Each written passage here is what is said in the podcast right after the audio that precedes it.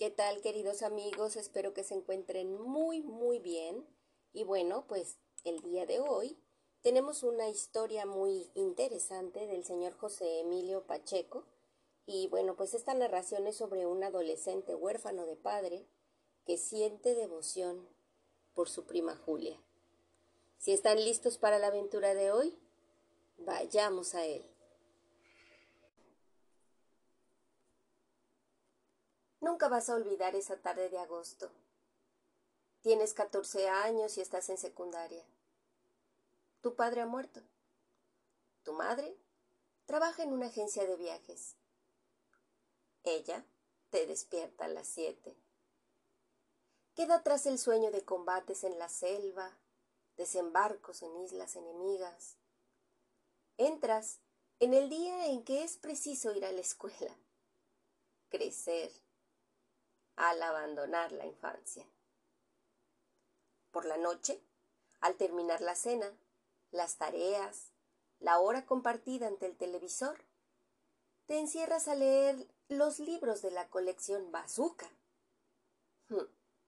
Esas novelitas de la Segunda Guerra Mundial que transforman en hechos heroicos los horrores del campo de batalla.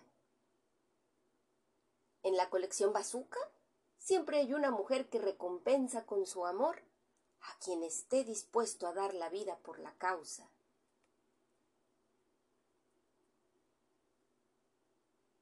De lunes a viernes, el trabajo de tu madre te obliga a comer en casa de su hermano. Es osco, te hace sentir intruso y exige un pago mensual por tus alimentos. Sin embargo, todo lo compensa la presencia de Julia. Tu prima estudia ciencias químicas. Te ayuda en las materias más difíciles de la secundaria. Te presta discos. Es la única que te toma en cuenta. Sin duda por compasión a quien ve como el niño huérfano, el que no tiene derecho a nada. Piensas, Julia no puede amarte. Nos separan seis años y el ser primos hermanos. Un día te presenta a un compañero de la universidad, el primer novio a quien se permite visitarla en casa. Pedro te desprecia y te considera un estorbo. Destruye la relación establecida con Julia. Ahora no tiene tiempo de vigilar tus tareas, ni habla de discos, ni van al cine. No sientes rencor hacia ella. Te limitas a odiar a Pedro. Ah, aquella tarde en que Julia cumple veinte años. Cuando se levantan de la horrible comida de aniversario, Pedro la invita a pasear por los alrededores de la ciudad. Hmm, te ordenan acompañarlos. Suben al coche, te hundes en el asiento posterior. Julia se reclina en el hombro de Pedro. Él la abraza y maneja con la izquierda.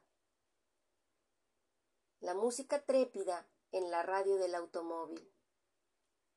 El sol de las cuatro te parece una ofensa más. Pasan los cementerios y los últimos lugares habitados. Para no ver que Julia besa a Pedro y se deja acariciar, miras los árboles a orillas de la carretera cipreses, oyameles, pinos desgarrados por la luz del verano.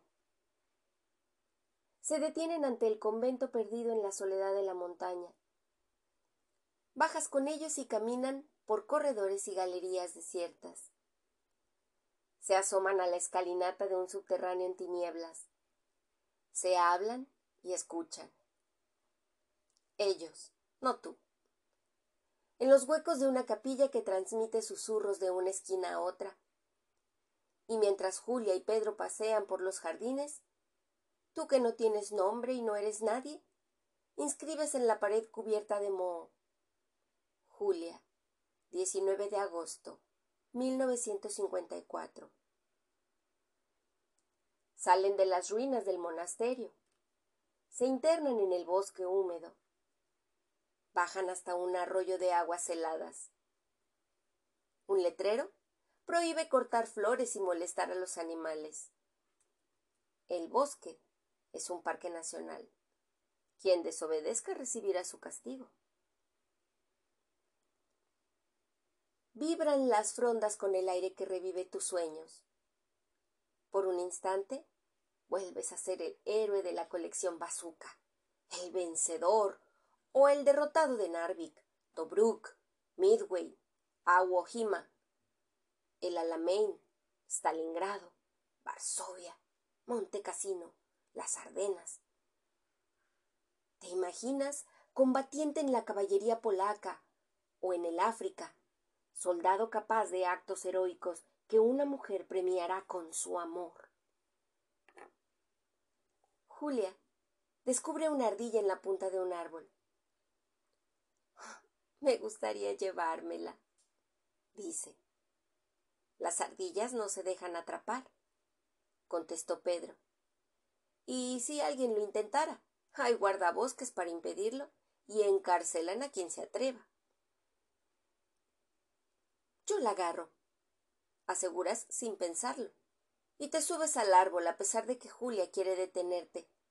La corteza hiere tus manos. La resina te hace resbalar. La ardilla asciende aún más alto, la siguiente hasta poner los pies en una rama. Miras hacia abajo y ves acercarse al guardabosques y a Pedro, que se pone a hacerle conversación. El guardabosques no alza la mirada hacia el árbol en el que estás inmóvil y oculto a medias en el follaje. Julia intenta no traicionarte con la vista. Pedro tampoco te delata. Se propone algo más cruel. Retiene al guardabosques con pregunta tras pregunta. Le da algunos billetes. Lo deja hablar de sí mismo, quejarse de los paseantes y de lo poco que gana. Así te impide el triunfo y prolonga tu humillación. Has pasado diez o quince minutos. La rama empieza a ceder bajo tu peso. Sientes miedo de caer desde esa altura y morir ante Julia, o romperte los huesos y quedar inválido para siempre. O de otro modo, date por vencido, dejar que el guardabosques te lleve preso. Atrapado por Pedro, el guardabosques no se va. La ardilla te desafía a medio metro de la rama crujiente. Enseguida, baja por el tronco con agilidad que nunca será tuya y corre a perderse en el bosque. Julia se ha soltado a llorar, lejos del guardabosque y de la ardilla, pero de ti, más lejos e imposible. Al fin, el guardabosques agradece la propina de Pedro, se despide y vuelve al convento. Entonces, bajas muerto de miedo, pálido, torpe, humillado, con lágrimas. Pedro se ríe de ti. Julia no llora, le reclama y lo llama estúpido. Suben otra vez al automóvil. Julia no se deja abrazar por Pedro y nadie habla de nada ni una palabra. Bajas en cuanto llegan a la ciudad. Caminas sin rumbo muchas horas y al llegar le cuentas a tu madre lo que ocurrió en el bosque y subes a la azotea y quemas en el boiler la colección bazooka. Pero no olvidas nunca esa tarde de agosto. Esa tarde, la última en que tuviste a Julia. Y este es el fin de la historia. Si les gustó, compártanla con sus amigos.